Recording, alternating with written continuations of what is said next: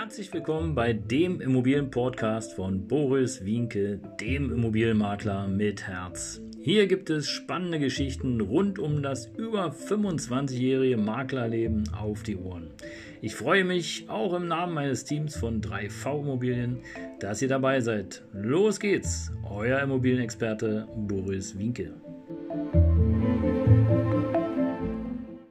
Servus und Hallo, hier ist wieder dein Immobilienmakler mit Herz. Ja, die Lage am deutschen Wohnungsmarkt ist alarmierend. Das ist der Titel meines heutigen Podcastes und äh, ja, ich habe äh, einiges schon mitgemacht, aber aktuell ist Tatsache so, ähm, um mal so zwei, drei Sachen aus dem Nähkästchen zu plauschen. Aber bevor ich dazu komme, werde ich dir jetzt drei Gründe für die alarmierende Lage am deutschen Wohnungsmarkt mitgeben und äh, drei Maßnahmen, die nötig sind aus meiner Sicht. Und ähm, dann werde ich dir am Ende da nochmal zusätzliche Maßnahmen mitgeben, beziehungsweise zwei, drei Live-Geschichten aus meinem täglichen Maklerleben, damit du ungefähr einschätzen kannst, wenn du jetzt gerade vorhast, eine Immobilie zu kaufen oder zu verkaufen ob sich das lohnt, ob du warten sollst oder was du am besten machen kannst. Ja, drei Gründe für die alarmierende Lage am deutschen Wohnungsmarkt sind, ich fasse es kurz zusammen, das unzureichende Angebot, die steigende Miete und die Abnahme von Sozialwohnungen.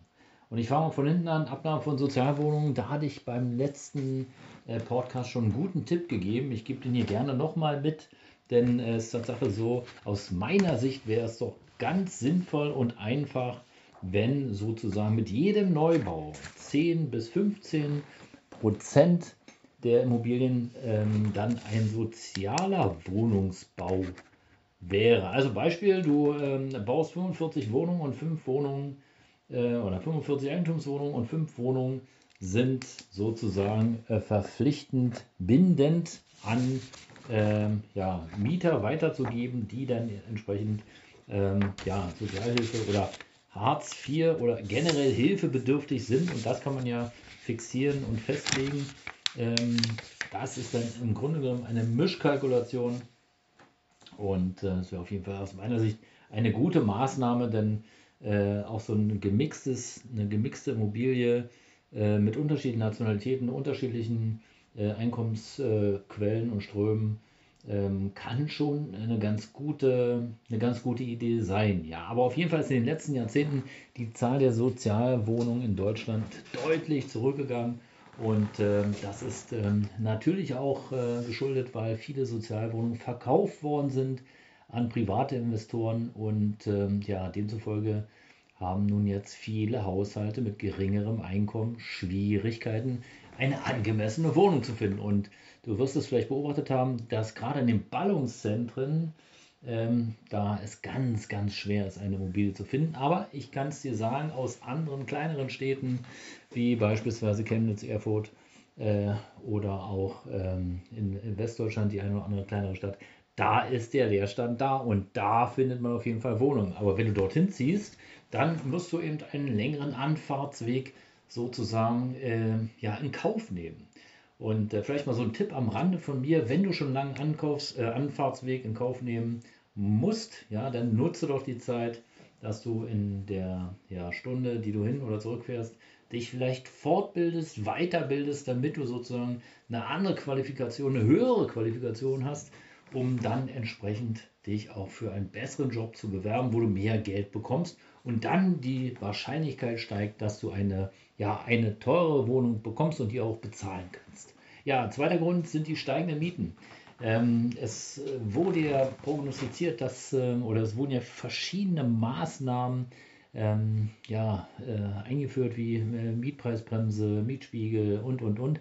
Aber es ist Tatsache so, dass die knappe Wohnungssituation im Grunde genommen äh, zum Problem führt. Und ähm, ja, die äh, Baubehörde oder auch die Regierung oder die einzelnen Regionen konnten sich bislang noch nicht so sehr da durchringen, in die Höhe zu bauen, weil wenn du ein Grundstück besitzt, dann hast du den großen Vorteil, Grundstücke sind nicht vermehrbar. Also du kannst sozusagen, wenn du ein Immobiliengrundstück hast, dann hast du das Grundstück und Deutschland hat eine Fläche X und die Fläche wird, ich sage jetzt mal ohne äh, Kriege, wird die nicht größer. Ne? sondern die Fläche ist die Fläche und insofern kannst du da eigentlich nur noch nach oben bauen. Aber wenn man mal ganz genau hinguckt, es gibt schon noch viele Möglichkeiten und vor einiger Zeit gab es ja mal die Idee, dass sozusagen dort, wo Supermärkte sind, wie Lidl, Aldi, etc., dass darüber halt Wohnungen gebaut werden. Aber das ist irgendwie so ein bisschen im Sand verlaufen. Und ähm, dazu muss ich einfach sagen, dass hier der Behördenirrsinn. Auf der einen Seite ist natürlich toll, dass viele Sachen geregelt sind und dass da Struktur da ist, aber auf der anderen Seite ist es so, dass diese Regeln und diese Struktur und alles, was da ist, verhindert oftmals sozusagen dann auch entsprechend den Bau. Und da gibt es so ein schönes Beispiel, wenn jetzt äh, in äh, Kleinmachnow-Stahnsdorf die S-Bahn verlängert werden soll, dann hat das erstmal eine lange Zeit an Diskussion gekostet und jetzt wird es ungefähr nochmal zehn Jahre dauern, bis dann ähm, ja, die Strecke überhaupt fertig ist, bis alle Genehmigungen da sind und und und. Also ähm, das ist hier Programm und da sollte man vielleicht auch mal einen Tipp an die Politik dran arbeiten, die Sachen zu verschlanken und äh, hier eben einfach für den schnelleren Bau zu sorgen. Ja, ein unzureichendes Angebot hängt natürlich ganz stark mit der ja, Wohnungsknappheit zusammen. Wir haben äh, ja eine ständig steigende und wachsende Bevölkerung und es liegt natürlich daran, dass sehr, sehr viele Menschen zuziehen. Ähm, und äh, obwohl wir eigentlich übervölkert, also überaltert sind, sollte es sich ungefähr ausgleichen. Aber äh, dem ist nicht so. Insbesondere in den Ballungsregionen ist, die, ja, ist der Wohnungsmarkt auf jeden Fall angespannt. Ja, ihr Lieben, und bevor ich zu den drei Maßnahmen äh, komme, die nötig sind, freue ich mich natürlich, wenn du dem Kanal folgst, wenn du den weiterempfiehlst und wenn du eine Idee hast, wem das noch weiterhelfen könnte, denn hier gibt es immer wieder was Neues auf die Ohren Richtung Immobilien, rund um das Thema Immobilien. Ich freue mich einfach, dass ich ein bisschen was mitgeben kann. Und äh, ja, dann kommen wir mal, nachdem du den Haken gesetzt hast, sozusagen die drei Maßnahmen, die nötig sind. Ja, mehr Neubau, hört sich gut an, aber wie gesagt, da müssen bestimmte Dinge aus meiner Sicht auch verschlankt werden, damit man schneller bauen kann, denn ähm, hier ähm, bedarf es einfach einer, äh, eines schnelleren Neubaus, um eben den Zuzug äh, bewältigen zu können. Ja, und mehr Regulierung, das ist auch äh, eine Maßnahme, die möglich wäre.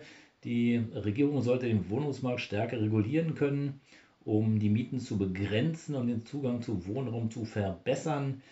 Ähm, da bin ich so ein bisschen skeptisch, weil im Grunde genommen ist es so, ähm, dass ja, der, die Nachfrage bestimmt den Markt. Ne? Und, aber da gab es ja diesen Tipp mit den Sozialbauwohnungen, die ich schon ähm, mitgeteilt habe. Also da könnte man eingreifen, aber äh, mit Mietdeckelung und und und, das ist aus meiner Sicht schwierig, denn wenn eine Wohnung, die du kaufst, einen relativ hohen Preis hat, dann ähm, rechnest du ja gegen, was du als Miete bekommst.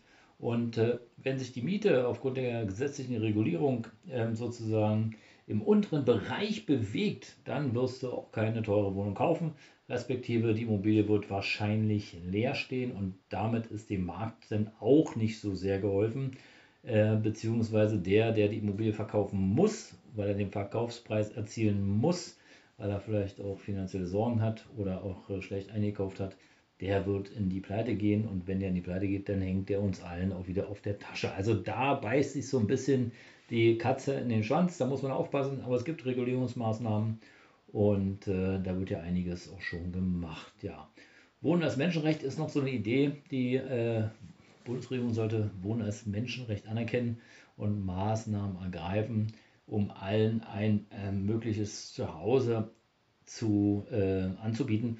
Ja, auch eine schöne Idee, aber ähm, dafür müssten aus meiner Sicht verschiedene Regulierungs, äh, Regulierungsmethoden einfach äh, verbessert und äh, genau angepasst werden, damit dann hier irgendwas äh, gemacht werden kann. Ja, zusätzliche Maßnahmen, auch hier nochmal drei tolle Punkte, nämlich einmal die Verbesserung der Infrastruktur und da hatte ich ja vorhin schon kurz erzählt, die S-Bahn-Verbindung generell, ähm, wenn man schon darauf zählt und setzt, dass eben gerade in Großstädten weniger Autoverkehr sein soll, dann muss aber auch der die Bahnverbindung schneller möglich sein und alle Eventualitäten äh, müssen halt auch schneller äh, besprochen werden können und hier einfach Fristen und und und äh, verkürzt werden sollen, damit dann entsprechend nicht die, ähm, ja, wer auch immer gegen ein Projekt schießen kann, was dann einfach nicht gebaut werden kann. Weil auf der einen Seite wollen wir natürlich eine gesunde Umwelt, auf der anderen Seite können wir aber nicht sagen, okay, äh, wir brauchen jetzt 1000 Jahre, bis wir die nächste Straße bauen oder bis wir die nächste Bahn bauen, weil da vielleicht gerade irgendwie eine Eiche im Weg ist. Also da muss man schon mal irgendwie eine Kröte fressen.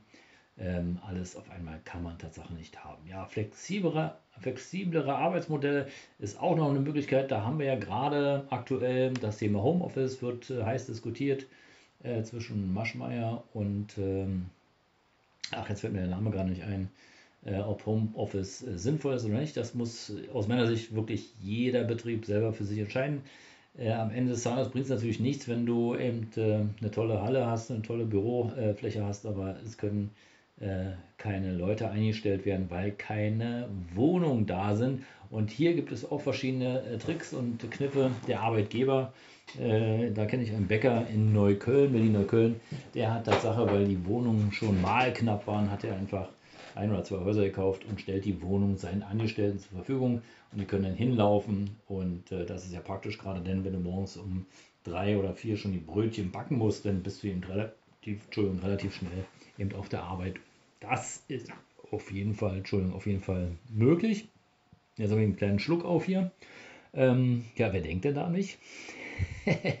ja, und eine weitere Möglichkeit wäre sozusagen noch Information und Beratung. Ähm, ähm, aber das will ich mal streichen. Ja, also ansonsten, ihr Lieben, danke, dass ihr dabei wart. Hier wieder zum Immobilien-Podcast mit Herz. Ich freue mich, wenn ihr dabei bleibt. Einfach wieder mal reinhören. Bis gleich, dein Immobilienmakler mit Herz. Ciao.